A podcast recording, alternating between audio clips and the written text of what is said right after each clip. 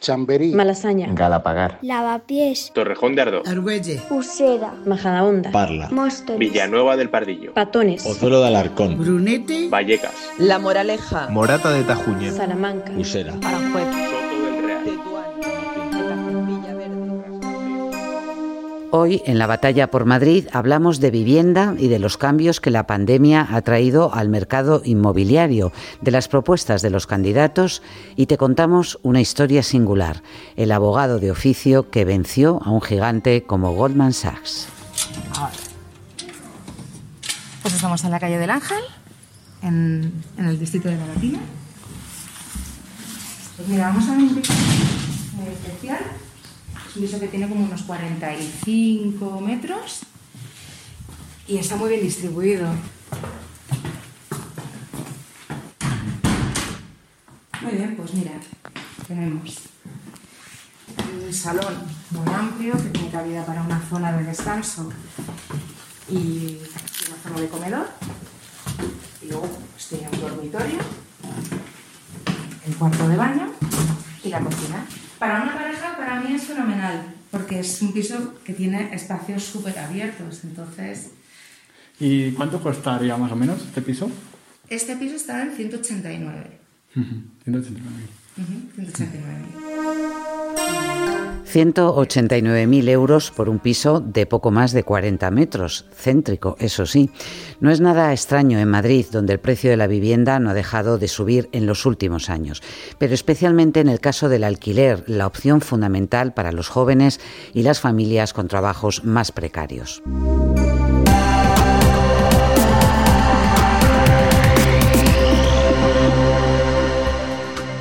Patricia Peiro, vamos primero con algunos datos para conocer cómo es el mercado de la vivienda en Madrid.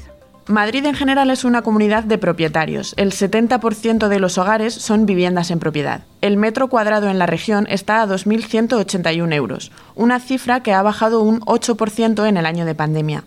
Cada madrileño destina una media del 36% de su salario a pagar la hipoteca. En cuanto al alquiler, Madrid es la región con el precio medio más alto. Los madrileños pagan de media 780 euros al mes. En 12 de los 21 distritos de la capital, los inquilinos destinan más del 30% de sus sueldos al alquiler. Y también ha habido una bajada similar en el alquiler en este año de pandemia. En la capital, los precios han caído entre un 10 y un 15%. Nadie mejor que los agentes inmobiliarios saben lo que se mueve en el mercado. Hemos acompañado a Natalia Urosa, de la inmobiliaria Encuentro, en una mañana de trabajo por Puerta de Toledo. Un detalle que me parece muy curioso es que eh, hay un, el mayor distrito de, con casas a la venta de, de Madrid, es el centro seguido muy cerquita del barrio de Salamanca. Normalmente se hacen como unas 50, 55 visitas a la semana. ¿Está a los mismos niveles de antes de la pandemia? No, estamos a mayor nivel. En su catálogo de pisos han entrado los que hasta ahora estaban destinados a uso turístico. Con todo lo que ha habido de alquileres turísticos, que no ha habido turismo, sí ha habido un aluvión de, de, ofertas de pisos que, que, bueno, que antes eran pisos turísticos y ahora mismo, bueno, pues no se pueden mantener. Y o bien eh, se han vendido, lo están puestos a la venta o bien se, se han ofertado como, como alquileres de larga estancia. En Madrid hay registrados más de 10.000 pisos de uso turístico. Con la falta de visitantes, muchos de ellos han quedado vacíos o han pasado a ser de alquiler convencional. Nacho Cuadrillero es uno de esos propietarios que ofertaba dos de sus cinco pisos como turísticos y ha pasado a alquiler. Llegó el momento de la pandemia, de la crisis. Yo tenía los tres alquilados de temporada y dos en modalidad vivienda uso turístico a través de Airbnb. Desapareció el turismo, desaparecieron los viajes. Me di un tiempo, eh, vi que no, la cosa no iba a mejorar y decidí pasar también esos dos pisos que tenía de vivienda uso turístico al alquiler temporal. Y esa es la situación en la que tengo actual. La crítica habitual es que muchos vecinos han tenido que abandonar el centro porque a los propietarios les sale más rentable dedicar sus propiedades a uso turístico. Pues que como en todos los sectores hay buenos actores y malos actores.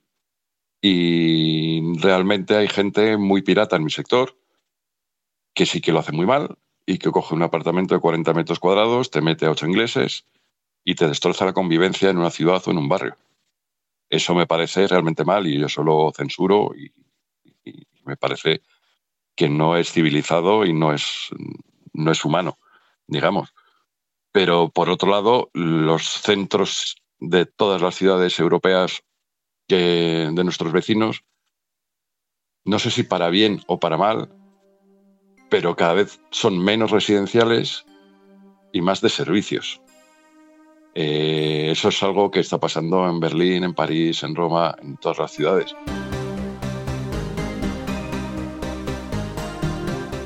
Patricia, ¿y qué están proponiendo los distintos partidos políticos en, en esta campaña? Pues el PSOE promete la construcción de 15.000 viviendas de uso social y pagar el primer mes de alquiler a menores de 30 años. El PP y Ciudadanos ponen el foco en los jóvenes. El partido de Ayuso ha propuesto movilizar suelo público para construir casas a precio asequible. Ciudadanos ha anunciado un plan director que priorice el acceso al alquiler para menores de 35 años y familias con pocos ingresos. Más Madrid quiere reducir un 20% el sinogarismo en la región y aumentar las partidas destinadas a la materia en 800 millones de euros cada año. Bueno, y el debate que está ahora en el Gobierno central también sobre la regulación de los precios de, alquiler, que es una propuesta de, Podemos para que no pueda superar el 30% de los ingresos medios del barrio, ¿no? Donde se ubica el inmueble. Eso es de Podemos. exacto. Y ha traído también esa propuesta Pablo Iglesias a su programa electoral para estas elecciones en la comunidad. La regulación de los precios es una de las exigencias principales del sindicato de inquilinas. Esta organización nació en 2017 para defender a los arrendatarios de abusos. Y Javier Gil es su portavoz. Fruto de la organización de la gente que vive de alquiler y el resto de la sociedad que les apoya, porque creen en el derecho a la vivienda, creen que hay que, que, hay que poner límites a la comercialización de la vivienda y de la especulación. Fruto de esta organización y de enfrentarse a leyes injustas, que es lo que hacemos nosotros, como la ley de arrendamientos urbanos, podemos conseguir cambiar la situación actual. Parla, Móstoles, eh, Fuenlabrada, eh, Cos, Fuenlabrada, Alcalá de Henares. Son municipios donde hemos sacado unas mociones instando al gobierno central a regular el precio de los alquileres y aprobar una ley de vivienda apoyadas. De todas maneras, poner eh, límites al, mercado libre de las viviendas es complicado. Recordemos que Cataluña aprobó unos topes al alquiler el pasado mes de septiembre y el PP ha recurrido ante el Tribunal Constitucional. Esa ley eh, catalana se inspiró en otra eh, de la ciudad-estado de Berlín que también ha sido tumbada hace un par de semanas por el Constitucional alemán por una cuestión de competencias. Patricia, ¿y Vox qué es eh, lo que propone en materia de vivienda? Pues lo que propone es liberalizar el suelo y luchar contra la ocupación ilegal. La ocupación es uno de sus eh, grandes eh, motivos de campaña, ¿no? Sí, de hecho Rocío Monasterio ha contado en varios mítines, en el debate, la historia de una mujer de Ciudad Lineal a la que le ocuparon la casa cuando bajó al súper. A veces es de Ciudad Lineal y a veces es de Arganda. Las señoras mayores tienen miedo de ir al supermercado, como me contaba el otro día una señora llorando en Ciudad Lineal, porque resulta que cuando salía al supermercado pues le habían ocupado la casa. La seguridad también de que cuando uno trabaja 40 años, cotiza 40 años, cumple con todas sus obligaciones, no tenga que sufrir que cuando se va al supermercado resulta que vuelva y le han ocupado su casa. Y esto es lo que me contaba el otro día una vecina en Arganda, con un ataque de ansiedad. En la Comunidad de Madrid existen ahora mismo 4.000 viviendas ocupadas, que son las mismas que hace cuatro años. Claro, lo que no sabemos es cuántas de esas viviendas ocupadas estaban vacías.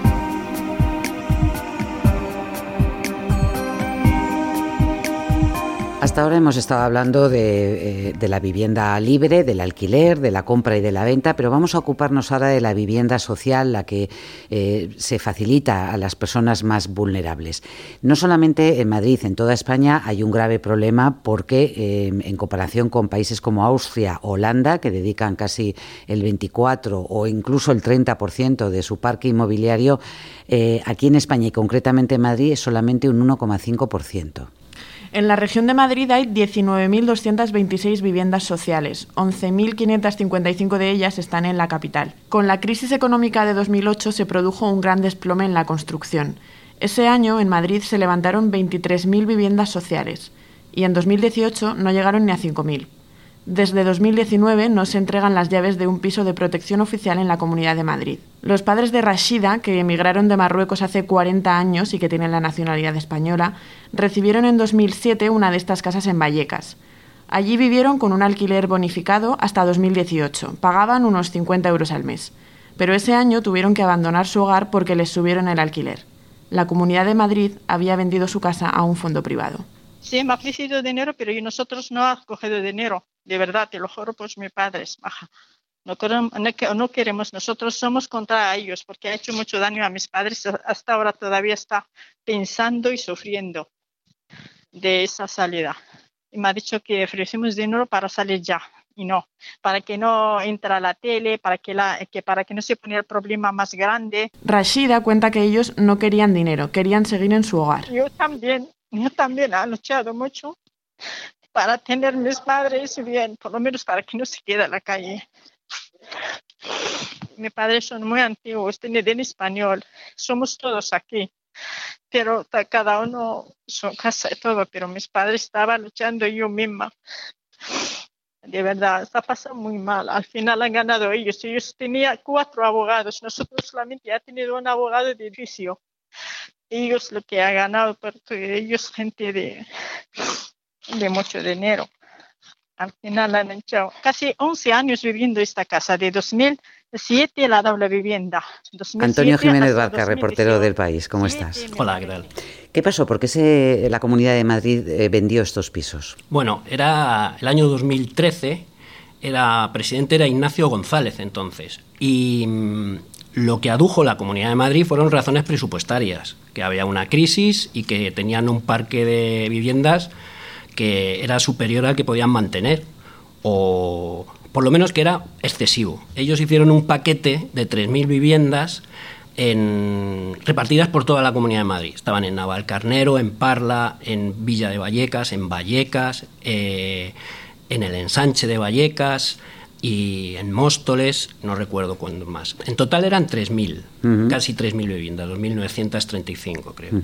¿Y qué personas eh, tienen acceso o pueden vivir en estas, eh, en estas viviendas? Había viviendas que estaban otorgadas a jóvenes que tenían trabajo y que podían acceder a comprar la vivienda. Es decir, gente que no era marginal para nada.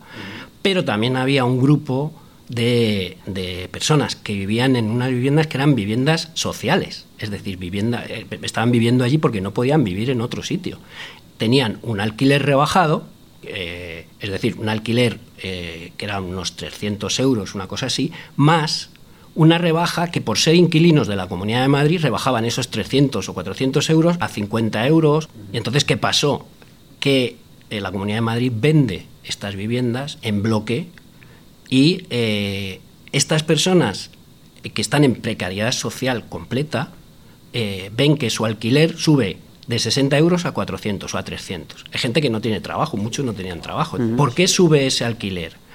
El fondo de inversión, Goldman Sachs, dice las condiciones van a seguir, seguir siendo las mismas, pero los inquilinos que dejan de ser inquilinos de la Comunidad de Madrid pierden el derecho a esa subvención, es decir, a esa exención del alquiler, con lo cual pasa de 50 euros a 300 euros. En este momento entran en escena un obrero de la construcción, que es muy cabezota, y un abogado de oficio, que es eh, tan cabezota como su cliente, que se llama César Pinto, ¿no? ¿Quién es?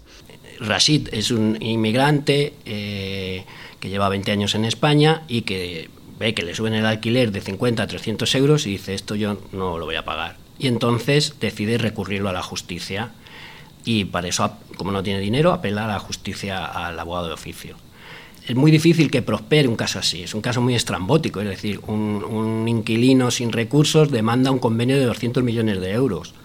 Y ese caso le fue a caer a este abogado César Pinto, que yo lo conozco y es muy cabezón, muy cabezón en el buen sentido de la palabra. Es decir, es tenaz, no se rinde nunca, es decir, cuando muerde un hueso no lo suelta. Por ejemplo, en el caso de la chip o de sus vecinos, si estaban pagando 60 euros, pongamos 40, lo que sucedió es que tenían que pagar a partir de 200, 300 euros y que en los supuestos en los que estamos con relación a viviendas adjudicadas por necesidad social, lo que hemos visto es que en vez de apoyarlos, miraron como a otro lado, como si no existiera este problema. Y entonces eh, a César y a Rashid les dieron bastantes varapalos judiciales, es decir, estuvieron a punto de perder el caso muchas veces. Desde el principio hubo un juez, recuerdo que me contó César, que decía que estaban actuando de forma temeraria. Y, pero César recurrió y durante, yo creo, no sé si han sido seis o siete años, durante siete años no ha dejado el caso y al final ha ganado. Eh, es un abogado especializado en casos perdidos, en, en, gente que no tiene recursos, como los casos de los que nadie se preocupa. Y él no solo los recoge, a mí lo que me parece admirable de César es que no solo se ocupa de esos casos, sino, de que, sino que los gana. Es decir, le echa tantas ganas y tanta inteligencia como, como los abogados de Goldman Sachs. Es decir, por un lado, eso escribía yo en el reportaje, por un lado estaban los equipos de abogados de Goldman Sachs y los abogados especialistas de la Comunidad de Madrid, y por otro lado estaba César Pinto en su despacho él solo, pero él, él supo ganarles. Y ahora cuéntame cómo ha quedado la, eh, la sentencia, o sea, en qué momento judicial estamos ahora. Goldman Sachs ya se ha rendido, ha decidido que quiere eh, deshacerse de las viviendas y pide 200 millones de euros en daños y prejuicios a la Comunidad de Madrid. Eso ya lo ha reclamado judicialmente. Es decir, eh, antes estaban César, César contra Goldman Sachs y la Comunidad de Madrid, ahora ya está Goldman Sachs está del lado de César Pinto. Yo nunca he sentido una batalla de David contra Goliat, sino, eso sí, como bastante responsabilidad para intentar sacar el tema y sobre todo que beneficiara al máximo número de personas. Pero lo bueno del derecho, en cierta forma, es esto, que nos equipara a todos y nos conduce al proceso y, y, y, los órganos judiciales a veces nos dan la razón, otras no, y, hay que asumirlo porque son las, las, reglas del juego. Lo que eso sí, como he llevado tantos temas, pues llevo en el turno unos 20 años o veintitantos, pues no me han dado la razón en muchas ocasiones y eso lo que me ha motivado es para estudiar y, buscar otros argumentos que favorezcan al justiciable. ¿Pero eso significa que volverán a quienes estaban ocupándolas o no necesariamente? No, no. Yo creo, es decir, eso no lo sé, pero eh, César Pinto me dice que lo más seguro, y también los abogados de la comunidad, o sea, la gente de la Comunidad de Madrid y la gente de Goldman Sachs cree que el juez decidirá que esas 1.200 viviendas se quedan como están y después las 1.700 que quedan pasarán a la Comunidad de Madrid. ¿Cómo quedará cada uno? Pues no lo sabemos. El caso de Rasid sí, porque ese es el que ha ganado. Lo más seguro es que esas 1.700 viviendas que quedan pasen a manos de la Comunidad de Madrid, con los inquilinos que están, y cada uno tiene su guerra. Es decir, ahí cada uno tiene su guerra, porque hay gente que no ha pagado a Goldman Sachs, otros que han pagado eh, algo pero no han pagado enteramente, que tienen eh, sentencias que les pueden desahuciar, sentencias por impago. Entonces, eso o sea que el último capítulo está todavía sin, sin escribir. La, la, gran batalla está ganada, pero eh, habrá que ver luego eso, cómo, cómo se lleva a la realidad. Claro, es que estos, estos casos tan grandes en los que están involucradas 3.000 personas no acaban nunca. Hmm. Es decir, yo creo que este caso no va a acabar nunca. El caso de César Pinto y Rasid sí, pero el resto no. no van a... De hecho, hay muchos amigos de Rasid que han pedido a César Pinto que les represente. Antonio, muchas gracias. A vosotros. La realización de este podcast ha estado a cargo de José Juan Morales, Patricia Peiró y Miguel Cantó. Han estado en la producción y redacción y hemos contado con la colaboración de Fernando Peinado. La sintonía es de Mario Gil. Volvemos el lunes, que será jornada de reflexión. Hasta entonces.